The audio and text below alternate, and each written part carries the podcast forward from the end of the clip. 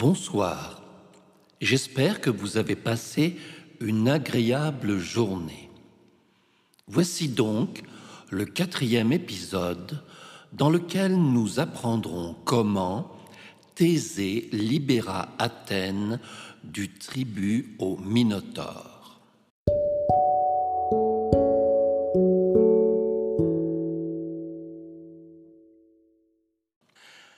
La découverte de sa filiation royale. Thésée est un enfant qui n'a pas froid aux yeux et ne se laissera pas facilement effrayer dans sa vie. Preuve en est ce récit de la visite d'Héraclès chez son grand-père, alors que notre jeune héros n'avait que sept ans. Il est élevé à Trézène, chez Pithée, son grand-père maternel.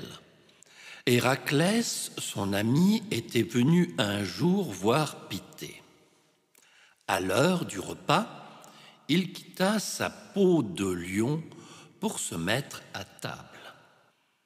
Plusieurs enfants de Trézène, parmi lesquels était Thésée, âgé au plus de sept ans, s'approchèrent du héros.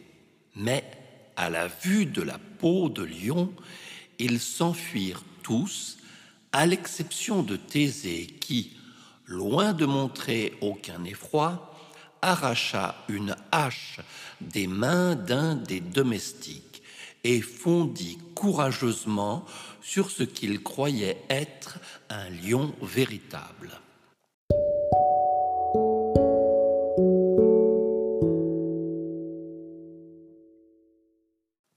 Enfant précoce et vigoureux, Thésée a aussi reçu en partage la séduction, la ruse et le courage.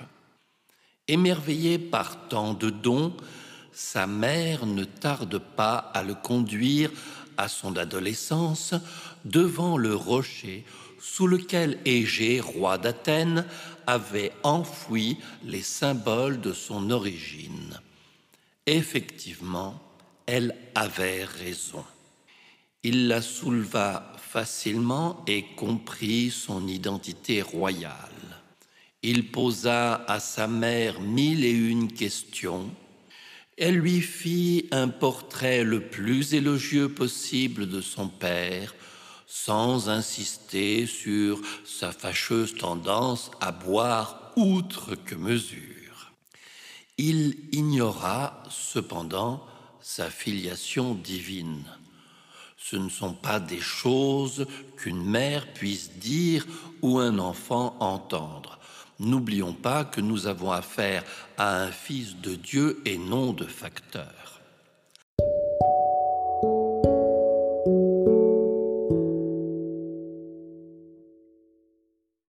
À 16 ans, Thésée prend donc la route d'Athènes. Lors de sa traversée du golfe saronique, il tue de nombreux brigands qui s'en prenaient aux voyageurs, puis débarrasse la région de Chromion, une laie qui ravageait les cultures. Sauvage et féroce, cette bête est décrite comme une tueuse d'hommes qui terrorisait les habitants de Chromion en Corinthie.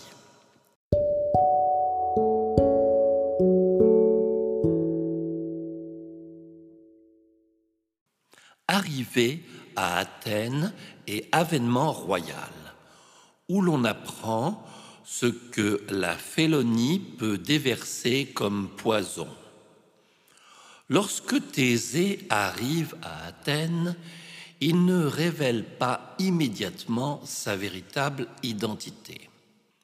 Égée, qui l'accueille, éprouve quelques soupçons à l'égard de l'étranger tandis que sa femme Médée, qui a succédé à Chalciope, essaie de le faire tuer en lui demandant de capturer le taureau de Marathon qui saccage les récoltes.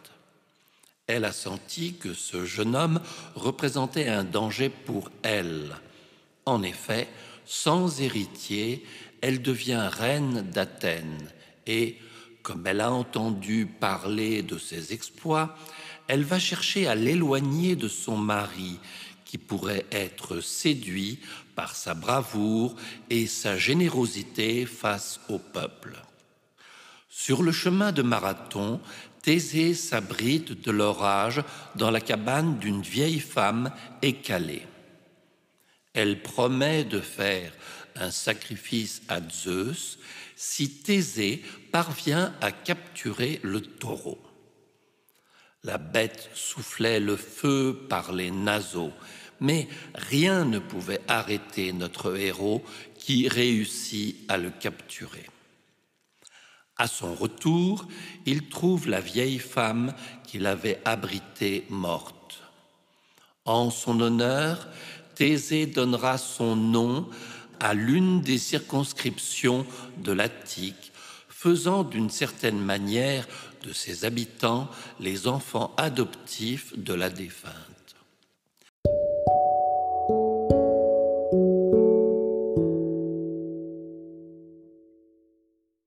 À Athènes, de retour de marathon en vainqueur du taureau, Thésée est victime d'une tentative d'empoisonnement par la reine. Mais au dernier moment, il est reconnu grâce à ses sandales, son bouclier et son épée par Égée qui écarte le vin empoisonné. Égée a sauvé son fils et Thésée retrouvé son père. Il partage dès lors avec lui le gouvernement de la cité. Et son premier acte sera de faire bannir la reine Médée de la ville.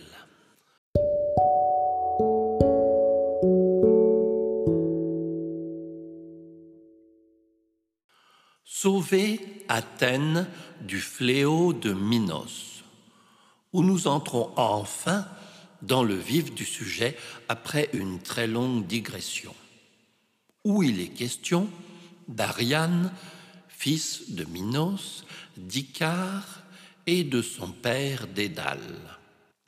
Athènes vit un drame. Comme nous le savons déjà, depuis la mort de son fils et sa victoire sur les Athéniens, Minos, roi de Crète, exige que la ville lui envoie chaque année sept jeunes hommes et sept jeunes filles qu'il donne en pâture au Minotaure. Thésée décide de mettre fin à ce carnage et se rend en Crète avec les jeunes victimes afin de tuer le monstre. Égée fait tout pour le convaincre de rester, mais Thésée reste inébranlable. Cette situation ne peut durer.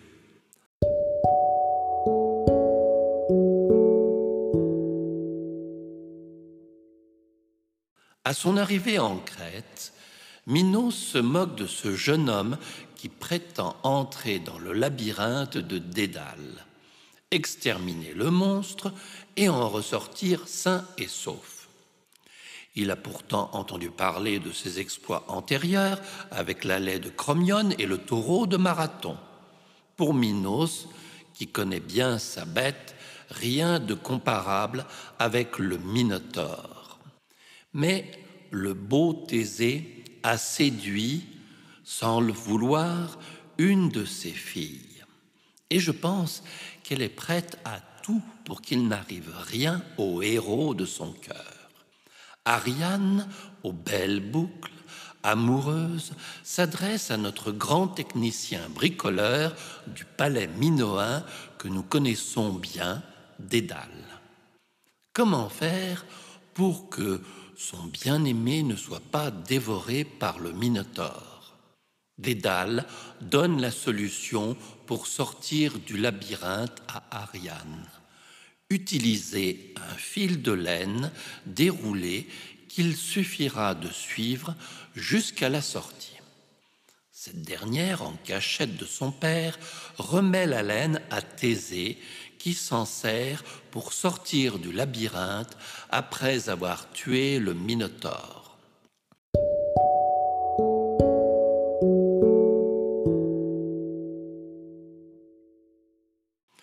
Pas une seule seconde, Minos pense que Thésée va réussir et il lui fait publiquement ses adieux, comme il est triste de mourir si jeune. Mais, contre toute attente, il abat le monstre avec le glaive qu'Ariane a volé à son père, glaive offert par Héphaïstos pour son mariage avec Pasiphae. Au lieu de profiter triomphalement de sa victoire, se doutant sûrement de la réaction de Minos quand il apprendra le rôle joué par sa fille, il ressort du labyrinthe en utilisant bien évidemment la pelote de laine et se sauve en mer avec ses compagnons, emmenant Ariane qui a trahi son père.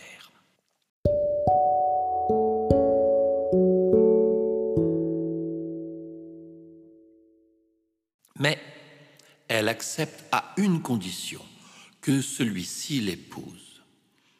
Oui, dit-il, pour calmer son amoureuse, mais sans aucune conviction.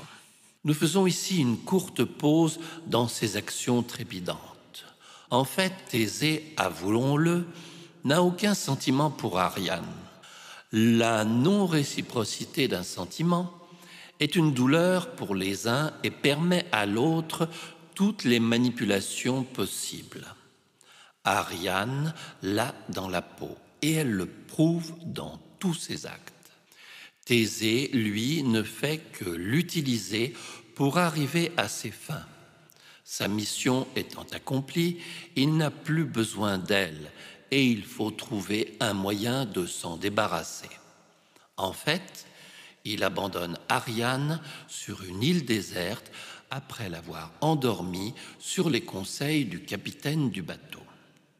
Il sait pourtant qu'Ariane a trahi sa famille pour lui, fait tuer son demi-frère et que si elle revient à Knossos, elle se fera exécuter par son père pour trahison. Lui a-t-il laissé au moins du pain et de l'eau? Les héros existeraient-ils si d'autres ne croyaient pas en eux? Mais ceci est une autre question, et nous resterons aujourd'hui sur nos doutes et interrogations.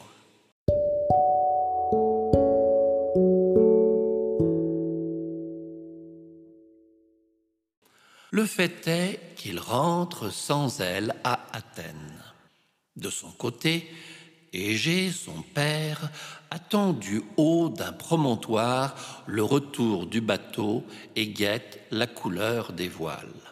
Selon un accord passé avec son fils, elles seront blanches en cas de victoire. Mais Thésée a oublié de les changer.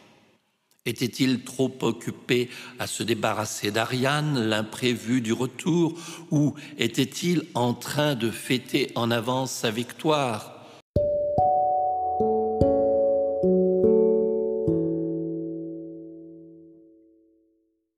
Son père les voyants noirs se jettent dans la mer qui, désormais et jusqu'à aujourd'hui, porte son nom.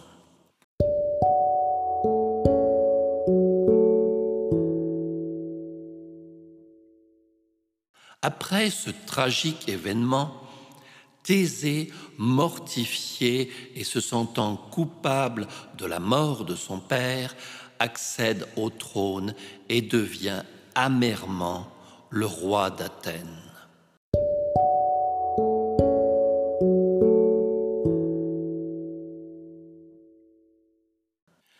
Laissons le jeune roi et retournons au palais de Knossos. Pendant ce temps, au palais crétois, Minos, ayant perdu son pari avec Thésée, est fou de rage. Non seulement le fils de sa femme est mort, mais Thésée lâchement s'est enfui et sa fille étrangement a disparu.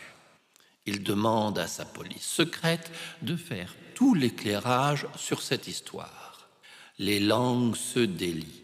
Ne pouvant se venger sur sa fille, il enferme Dédale et son fils Icare dans le labyrinthe, ne pouvant en sortir sans fil pour le guider jusqu'à la sortie.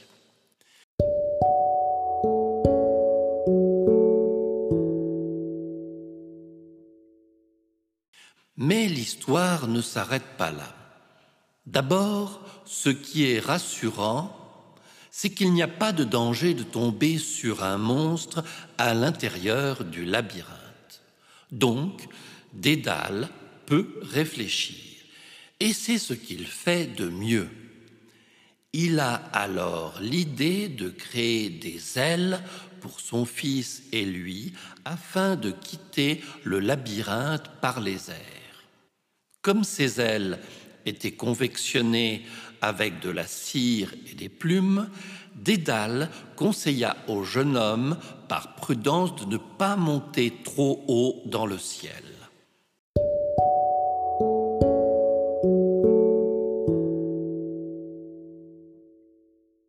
Tandis que Dédale respectait ses propres consignes, Icare chercha au contraire à se rapprocher du soleil. Monter plus haut, toujours plus haut, vertige des hautes sphères, toujours se rapprocher du char d'Hélios. Ce qui eut pour effet de faire fondre la cire et de le précipiter dans la mer où il mourut noyé.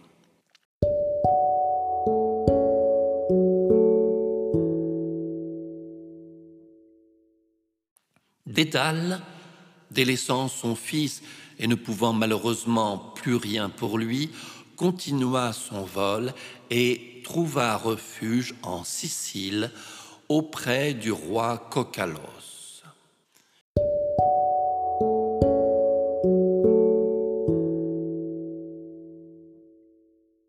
Bilan de la situation.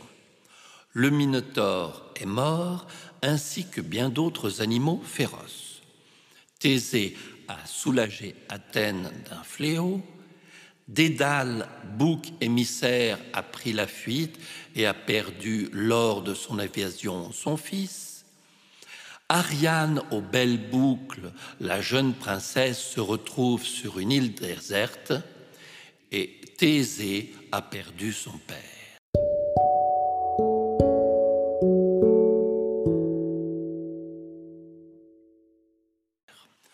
Pour ce soir, nous allons nous arrêter là.